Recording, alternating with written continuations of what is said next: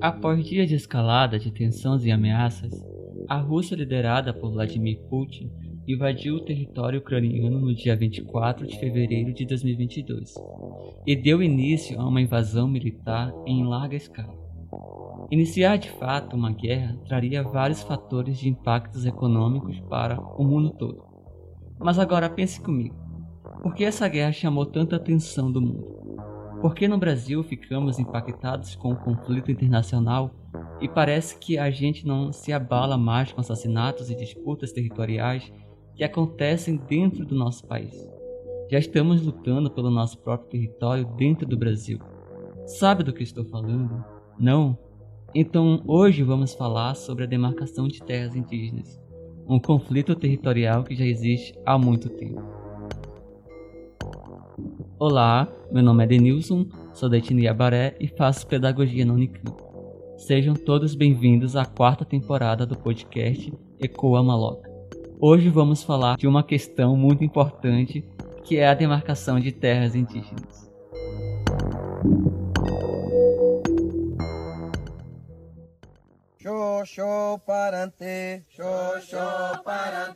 Você está ouvindo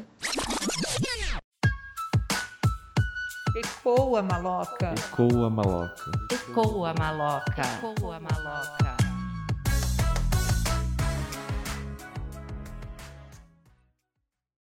As terras indígenas no Brasil passam por uma ampla burocracia e por interesses diversos, sendo o pivô de muitas disputas por territórios no país. Uma das questões geográficas e históricas mais polêmicas no espaço brasileiro é a dos territórios indígenas. Apenas 13,8% de todas as terras no Brasil são reservadas aos povos originários. No país, há 725 terras indígenas em diferentes etapas no processo de demarcação. Segundo o Instituto Socioambiental, dessas somente 487, significa em torno de 67%, foram homologadas quando o processo de demarcação foi concluído desde 1988. Olá, eu sou a Germana, jornalista de ciência e pesquisadora da Unicamp.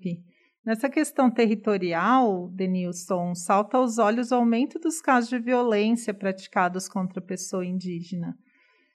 Considerados os processos de demarcação já abertos na Fundação Nacional do Índio, a FUNAI, Quase 14% do território nacional está demarcado como território indígena e mais de 98% dessas terras estão na, na Amazônia Legal. Grande parte em regiões remotas e sem potencial agrícola ou pecuária. Fora da Amazônia, onde está a maior parte do PIB agropecuário brasileiro, as terras indígenas ocupam uma área pequena, algo em torno de 0,6% do território. Segundo dados divulgados pelo relatório Violência contra os Povos Indígenas no Brasil, elaborado pelo Conselho Indigenista Missionário, houve um aumento chocante de 61% no número de assassinatos de indígenas no Brasil em 2020, em relação ao ano anterior. Em 2020, 182 indígenas foram mortos no país em relação aos 113 assassinatos registrados em 2019. De acordo com os dados da Secretaria Especial de Saúde Indígena, a CESAI, e das Secretarias Estaduais de Saúde, as regiões com maior número de assassinatos de indígenas foram Roraima, com 66 assassinatos, Amazonas, com 41, e Mato Grosso do Sul, com a perda de outros 34 indígenas. E recentemente, no início do mês de março, vimos um grande movimento no Superior Tribunal Federal em relação ao marco temporal sobre as terras indígenas, como um, foi um grande movimento social que reuniu artistas, políticas, lideranças indígenas e representantes de ONGs. Desde domingo, cerca de 6 mil indígenas de mais de 170 povos e etnias de todo o Brasil participam de manifestações em Brasília contra o marco temporal, que coloca em xeque a demarcação de terras. O julgamento desse assunto deve ser retomado hoje pelo Supremo Tribunal Federal.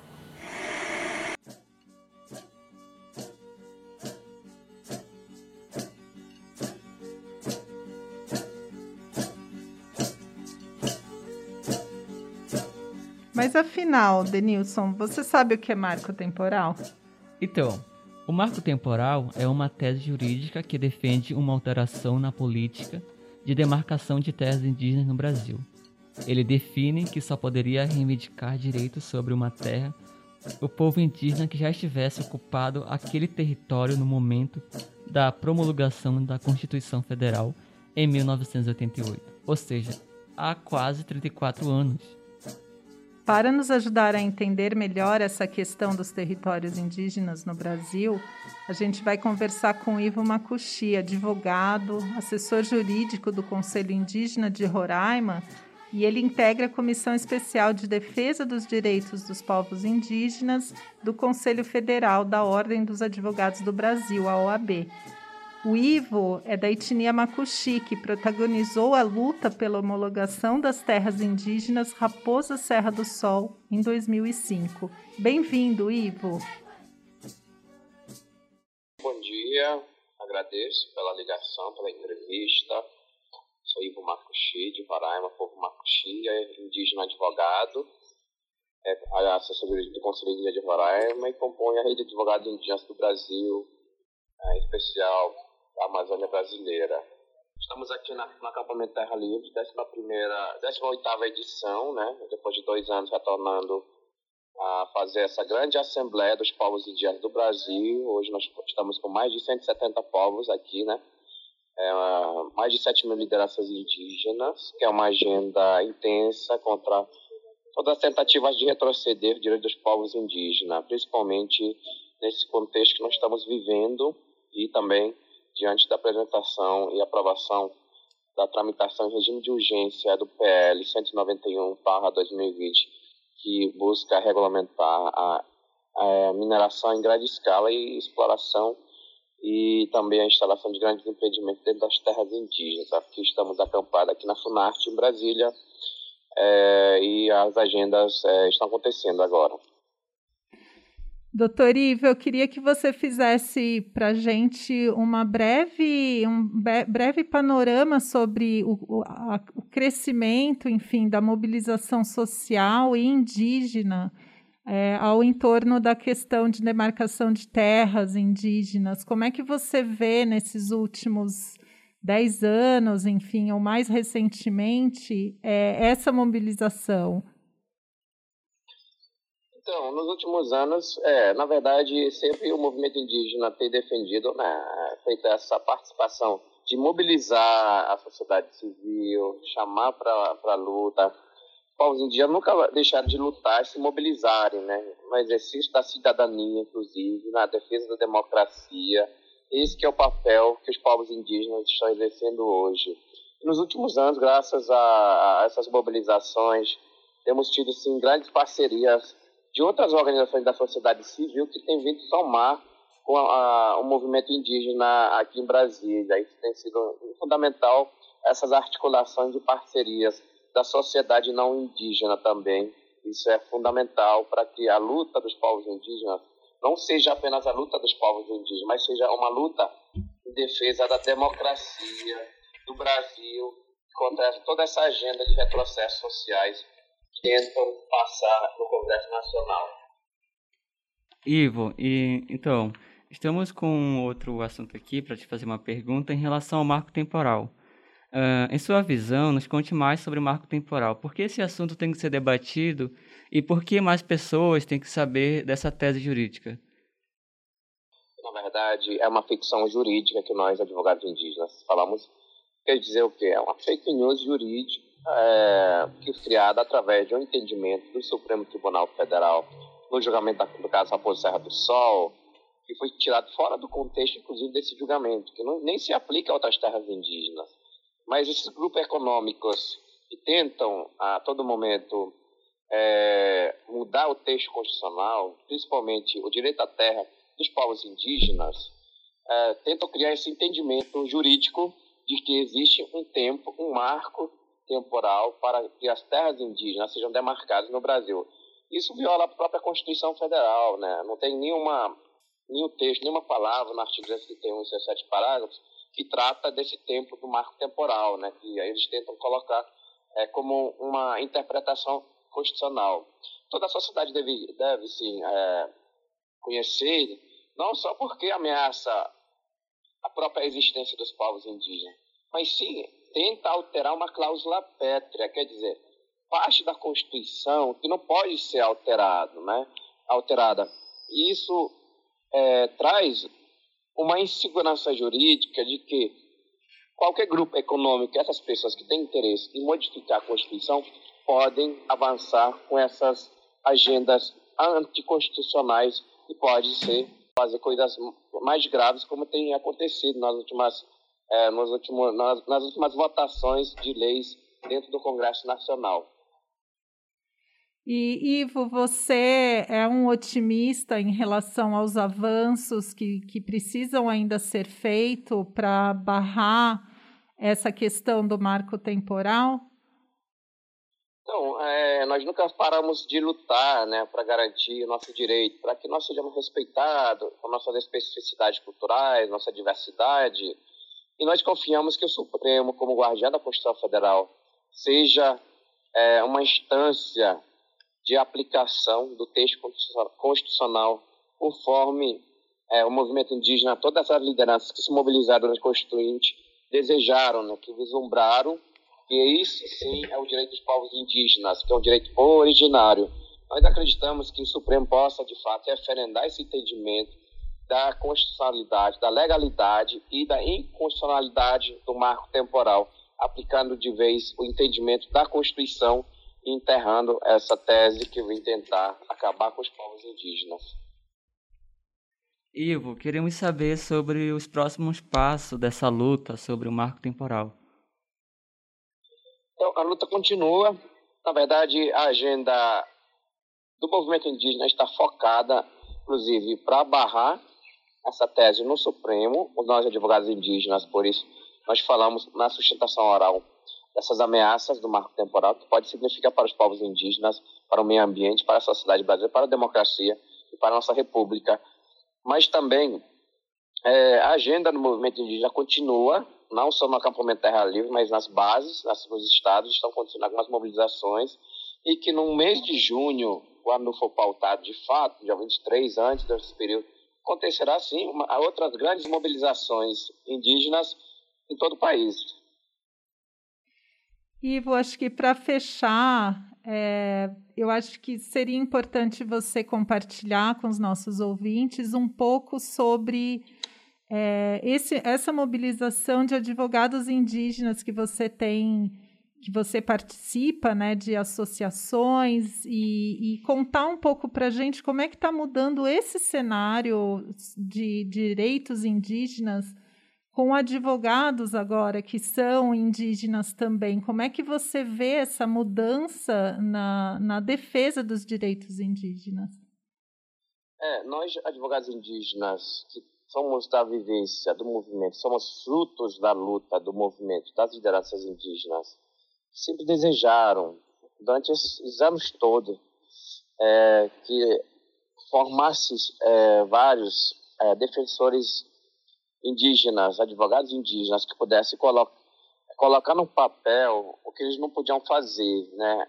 É, as lideranças tradicionais vai sempre pensaram que um dia os povos indígenas terão teriam seus próprios advogados que pudessem falar a língua do movimento indígena dos povos indígenas, também fazendo a, interpretação desse conjunto de leis do Brasil aplicando ao caso concreto para garantia e efetivação dos direitos dos povos indígenas isso é o diferencial. Nós conseguimos entender o movimento indígena faz parte da luta e vivência dos povos indígenas e fazendo essa interpretação das leis e aplicando ao caso concreto e reivindicando também no judiciário esses direitos que estão assegurados e reconhecidos da Constituição brasileira.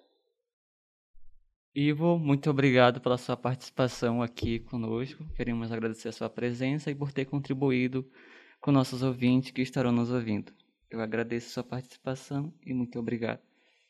Ivo, muito obrigada por conceder essa conversa aí com a gente em meio a um acampamento Terra Livre, né? E que, que o movimento siga forte e a gente vai acompanhar aí o, o desenrolar e o desenvolvimento é, dessa defesa dos direitos é, pelo território indígena. Muito obrigada.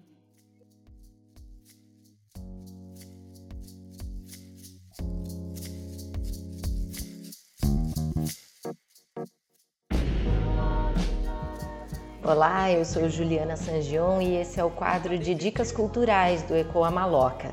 A ideia é a cada episódio abrir espaço para artistas indígenas e seus trabalhos nos mais diversos segmentos da cultura.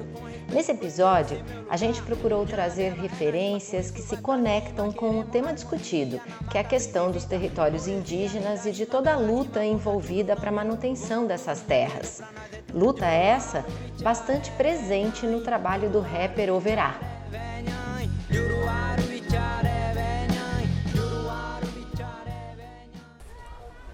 Eu, nesse momento, rapper Overá, estou aqui em Brasília, juntamente com os parentes, fazendo a nossa luta. Demarcação já, todo o povo de luta. Basta de violência. Raiveté, Nhanderu, Emenke, Orevum Baraeté.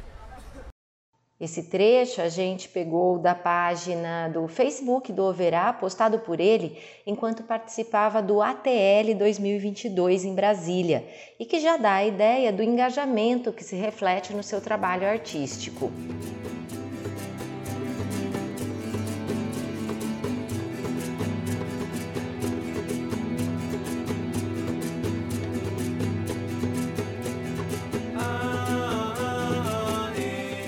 Verá é do povo guarani e, além de rapper, é escritor de literatura nativa. Com as suas rimas, reverbera a mensagem de luta e resistência pelos direitos dos povos originários. Ele vive na aldeia Crucutu, na região de Parelheiros, zona sul de São Paulo.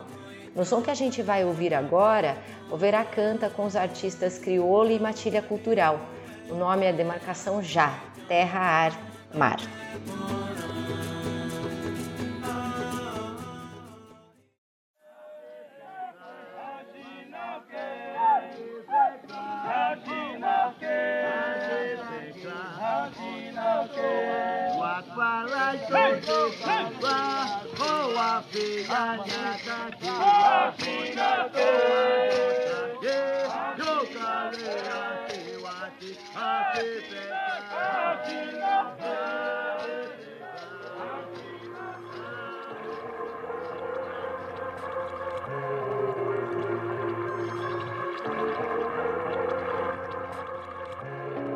Uerá, da aldeia Crucutu, da zona sul de São Paulo, uma visão e que seu povo está sendo dizimado.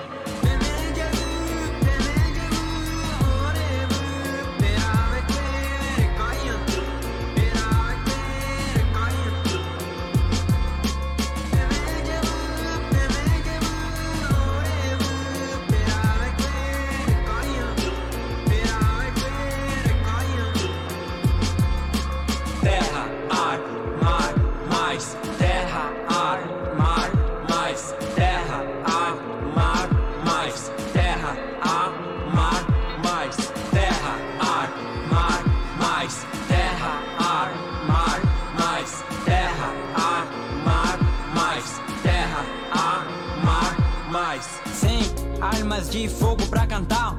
Só palavras de fogo pra rimar. O coração dói, só quem sabe sente. Na demarcação das terras, a morte de um parente. Parelheiros, Zona Sul, Nejão. Guarani da aldeia Cucutu, passa a visão, verá. Com crioulo vai cantar. Pra fazer a defesa, eu sei, vai cansar, mas tenho que lutar. Demarcação já, já, ha, para o meu povo se libertar. Verá ficou conhecido quando, aos 13 anos, exibiu de surpresa a faixa Demarcação na abertura da Copa do Mundo de 2014, minutos antes de Brasil e Croácia na Arena Corinthians. Ele era um dos adolescentes escolhidos para mostrar a diversidade brasileira. Apesar da grande mídia não ter noticiado no Brasil, o nome do artista ganhou força na imprensa internacional. A gente encerra então o quadro desse episódio do Ecoa Maloca com mais um trecho do trabalho do Overá, dessa vez da faixa Guerreiros da Floresta. Você que curtiu pode acompanhar o artista nas redes sociais. Até a próxima!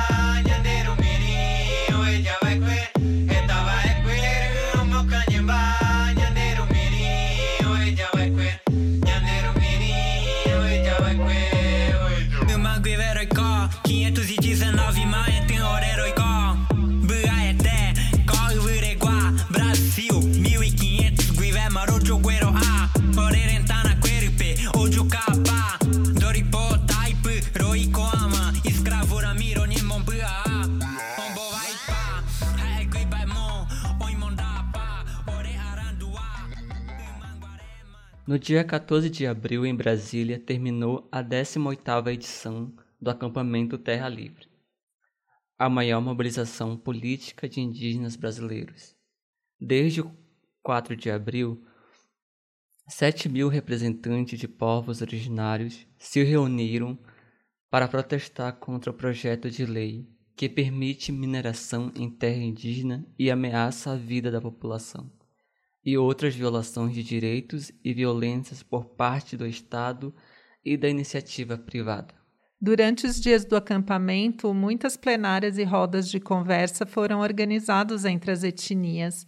Em alguns debates, lideranças femininas, como Tsai Surui, que é uma jovem ativista indígena, denunciaram opressão, abuso e a violência que mulheres, crianças e jovens têm sofrido a partir da invasão de seus territórios por garimpeiros. De toda essa semana que ocorria o acampamento, prevaleceram os debates sobre demarcações de terras, plenários com representantes do governo europeu e da Organização das Nações Unidas.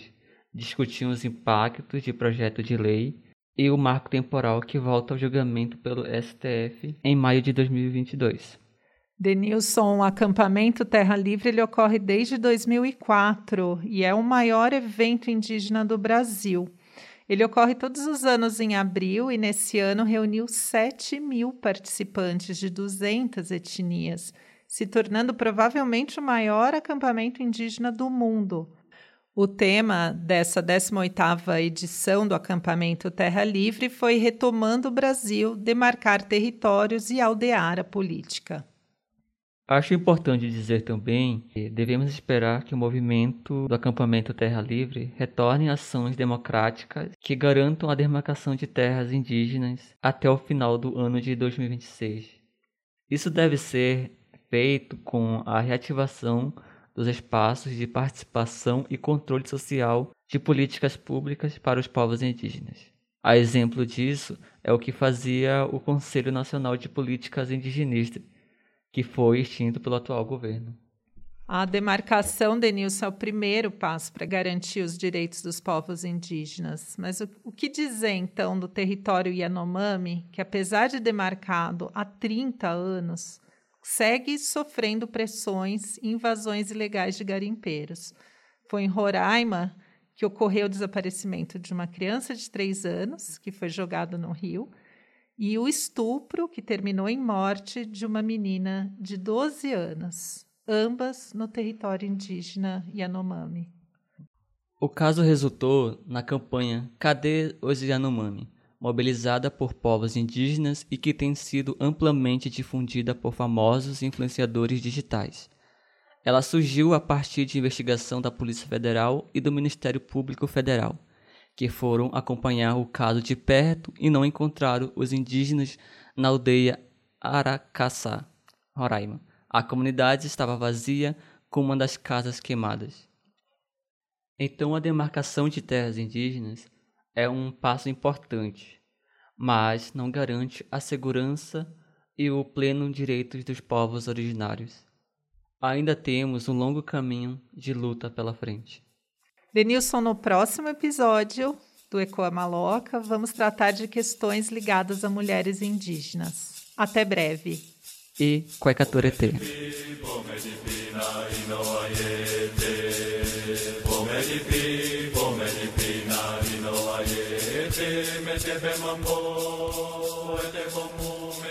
Este episódio teve concepção, produção e execução de Denilson Camico.